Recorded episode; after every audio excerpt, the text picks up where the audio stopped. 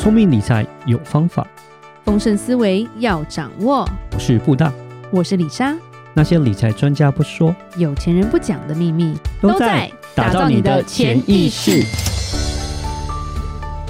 打造你的潜意识，告诉理财专家不说那些事。大家好，我是主持人布大，我是布大人生与职场的好搭档李莎。布大是，今天要讲你喜欢的话题，今天就聊聊特斯拉好了。电动车是，其实去年美国的股票表现的蛮蛮不错的，然后一直在聊，其实有个所谓的七大巨头，就是叫做 Magnificent Seven，哪七大你知道吗？不知道，反正就是基本上那几只啦，就是苹果啦，哦对，NVIDIA，NVIDIA，然后苹果啦，然后呢 Microsoft 啦，Google 啦。Amazon，那就他们啊，Meta，他们啊，然后最后一个。啊，还有 Meta，对，Meta，Meta 还在哦，在在在在，Meta 还在。然后这 Meta 去年表现也是非常相当好。然后最后一个就是 Tesla，对，Tesla 算是一个七巨熊里面的佼佼者这样子。但是这七巨熊里面呢，就只有特斯拉它的表现是最差的。不酷，对对对，今年就是基本上就是在财报公布之前。就已经跌了一波，然后财报公布之后又跌了一波，对，今年大概已经就是跌了大概将近二十个 percent。就请他聊聊说，那到底特斯拉就是过去是怎么样的，就是众星吹捧的情况下，怎么现在会变成这个样子？嗯，好啊，然后就先聊聊哈，就是说，其实特斯拉在今年啊，在财报公布之前，股价就已经表现就很差。其实，在去年底就开始了，去年底到今年初，其实它的整个第四季的表现都不是太好。主要来讲就是有几个。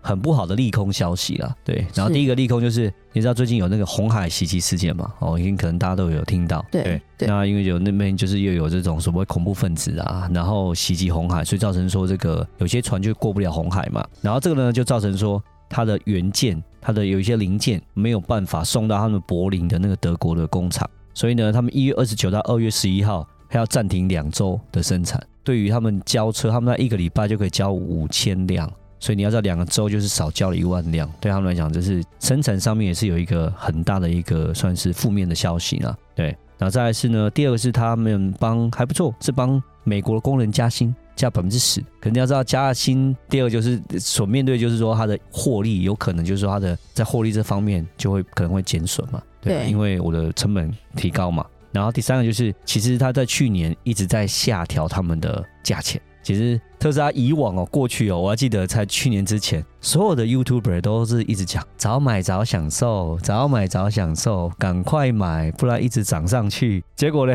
从去年开始特斯拉降价之后，然后很多开始 YouTuber 风向就变开始啊，我、那。怎么会被割韭菜了？这样我我一买完以后就跌价，跌了五十万之类的，对啊，就跌了三十万，对啊。那尤其在中国，因为现在中国的那个揍人了，好不好？对，因为中国的就是电动车价钱是非常便宜，所以就是要打中国的市场。就是它第一个，它国产，就是它这边中国上海有开一个超级工厂嘛，再来是它就降价竞争。然后一直在降价竞争，就影响到它的也是它的获利，所以这个也是一个非常大的一个，就是就是也是一个对他们来讲就是股价也是不利的一个利空消息。哦，中国车真的好便宜哦。对，真的很真真真的很便宜。台湾到底在贵什么？对啊，像我之前有去看，像理想的一台 SUV 电动车，大概就是一百六十万左右台币而已。对，而是全电的。对啊。它。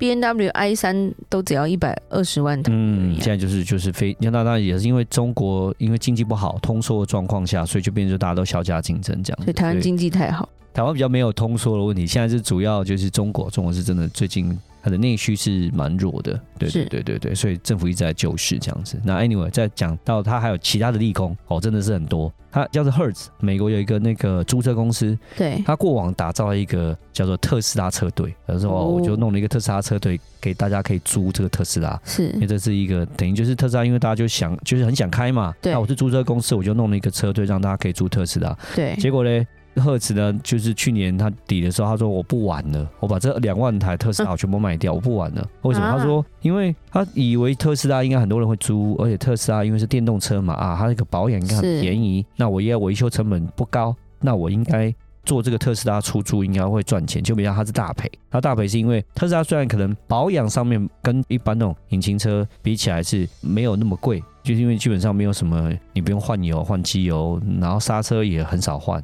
对，就是它的保养比较简单，但是它的维修是比较难的。那因为当如果说特斯拉撞了，或者用电动车撞了，因为电动车其实有很多所谓的 sensor，对，有很多的那种感应器。因为电动车非常高科技，有很多相机啦、感应器啦，哦这些东西。那这些东西其实要修就不容易，不是像以前这种引擎的车子修那么容易那么快，而且呢技师又少，工程师少，所以维修的时间又更要拉长。第一个是费用高，时间又拉长，所以对他们来讲，就是 Hertz 他们租车公司都觉得说，哦，真的是搞这个生意非常的不赚钱，对，所以把它就是把它处理掉，把它卖掉，对。然后最后面就是马斯克有个很特别，他在他的那个就是 X 上面，就以前的 Twitter，他上面讲说，因为他之前要为了要买 Twitter，他把特斯拉的股票卖掉，对，拿了一些现金之后再去买 Twitter 嘛，对，哦。他本来在特斯拉的持股大概有百分之二十二左右，蛮高的。他现在目前只有十二趴而已。哦，对，但是因为他就是因为要变现嘛，他没有钱去买那个 Twitter 嘛。那因为他现在十二趴，他现在股份变那么多，然后他在 Twitter 上面他就说，他如果他在特斯拉上面他没有超过百分之二十五的那个股份的话，他讲话没有那个分量，没有那种决定权。可能会被一些其他的小股民，就是会把那个风向跟公司的策略会转到别的地方，他们有很大的控制权。所以因为这样关系呢，我可能我宁愿我在外面再成立一家公司，然后我再研发新的东西。这样一讲就觉得哇，天哪，那你是要放弃特斯拉了吗？对啊，就是这种非常非常多这些讯息之后呢，就变成说哇，真是特斯拉真是表现非常的，我就讲就是很差很差很差。以七个巨头来讲，它的表现是最差的。然后呢，财报公布之后更惨。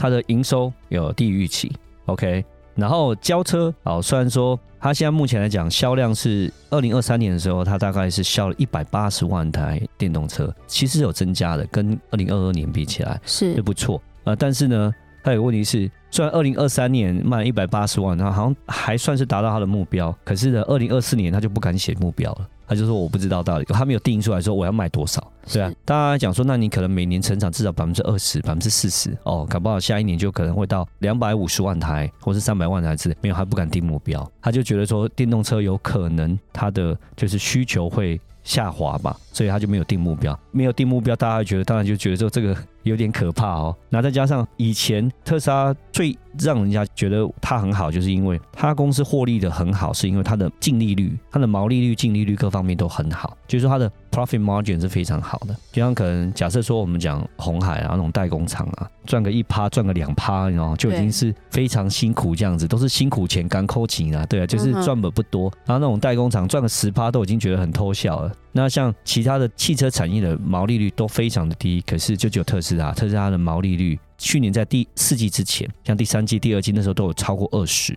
之前最早就基本有上有三十趴，等于说我卖一台车我就赚三十趴，赚二十趴。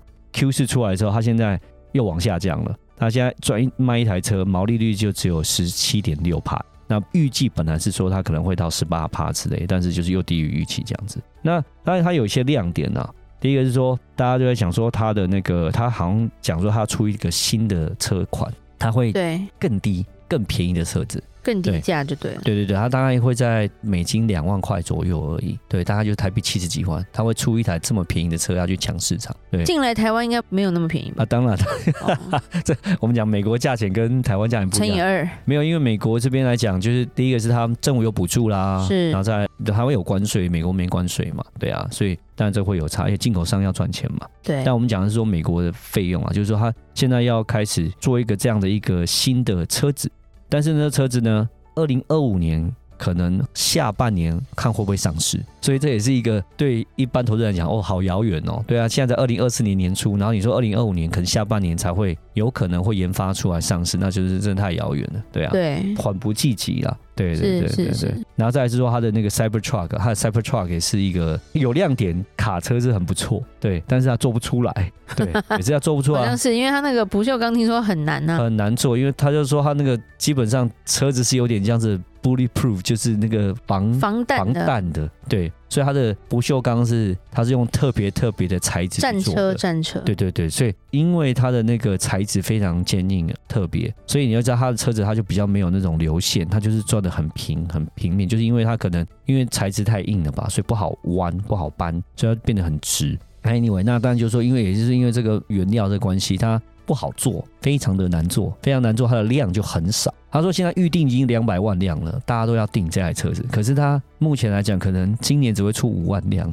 对，所以真的是以它来讲，就是像我讲，二零二三年它卖了一百八十万辆，你要知道这个 Cybertruck 只占它那个真的销售才几个 percent 而已，非常少。对，所以虽然这个 Cybertruck 是热销，但是热销并不会对它实质盈利上有什么帮助了。对啊，所以基本上这些状况就变成说。让它股票的就是价值会掉这么多，我觉得也是一个这样的一个状况。嗯、那其实对我来说，我觉得它最大的价值就是它的 FSD 啊，就是它的自驾。我觉得它还是它的自驾，其实才是最值钱的。蛮厉害，这个技术。对，对现在来讲，它还是比较是偏。我觉得它是一个软体公司。对我来说，我觉得现在已经比较偏，不是一个硬体公司了。然后它从过去以往是一个高品牌的一个走向，就是车子很贵啊、很炫、很酷，到现在变成是一个降价的车子的一个品牌，变成平价车子。它有点风向，就是它整个策略变不一样。那为什么它变成改成平价车？它就希望说它能够市占率更多、更广。然后让电动车更加的平易近人，可以让更多人更多买他的电动车。然后同一个时间，他也可以因为它的这个销量的好，他可以拿到更多更多自驾的资料、开车的资料，让他能够在这个所谓自驾的这上面，它的研发能够更超过别的公司。然后呢，有可能因为这样的关系，搞不好以后就变成说，他可以统一全世界，就变成说大家都买他的自驾的。一个软体，你们不用研发支架了，因为大家各自研发其实蛮花钱，就变成说哦，以后我卖支架的软体给你就好了。对，然后大家不一定要开特斯拉的车，你也可以享受特斯拉的一个软体的服务这样子。所以我觉得这个方面是比较是它的一个，我觉得最大价值在。但是这个最大价值的部分来讲，目前没有看到一个就是说。好像马上就会实现的一个，还需要点时间。对对对，因为其实最早他是在讲二零二三年年底，他就可以达到一个这样的一个状况，但是其实目前来讲并没有。对对对，所以我想最后面就是说特斯拉到底可不可以买哦？那反正我们就就几个重点。然后第一个就是说，你你是说投资还是车？车当然随便，车就看人了。我觉得车是还 OK 啊，就买过人。我像我们好像几个朋友很好笑，我们像之前有朋友就说很不喜欢特斯拉，但是都抢着开。那因为它它的软体是很好的，它的自驾是真的是很不错。但是其实里面舒适度讲实话它是普通哦，它不是真的是有做出那种豪车高级车的感觉。它是其实它强是强它的自驾，它的软体，它的服务其实是不错的。这个就是买车就看个人，人对对对，还是蛮多他的信仰，还是很多人觉得这车很好看，很想要买。那我觉得也是 OK，因为它价钱现在越来越低嘛，对，其实也是个好事。对啊，那只是说股票的话就是另外一回事，它最后有没有办法像过去一样那种爆发性的成长？我觉得这就是另外一回事。讲实话，如果它变成是只只是一台做车子的公司的话，它的 PE 值真的太高了。你要知道，福特像 Toyota，它的 PE 大概都是只有九啊十二。然后特斯拉是之前到六十几，现在股价掉到五十几，所以基本上它是一个估值过高的公司。如果是以同样产业来看的话了，对啊，所以如果它只是单独的，真的只是坐车，那我会觉得说它的股价可能就不是表现太好。但是我觉得它应该不会只是坐车啦，所以对我来说，我们就是要观察，其实还最后还是要看马斯克到底会怎么做。对，因为他这是一个新闻的一个带动者啦，是他。要有一些像这样的一个一些新的话题、新的东西，或者说他对于他的 FSD 有一个更新的一个研发的一个成果。像之前他说，哦，他 FSD 因为他的晶片换成 NVIDIA 的晶片之后，运算速度大幅提升，弄完以后大家股票就大涨。大家开始说他要卖软体要干嘛？就是他有要这种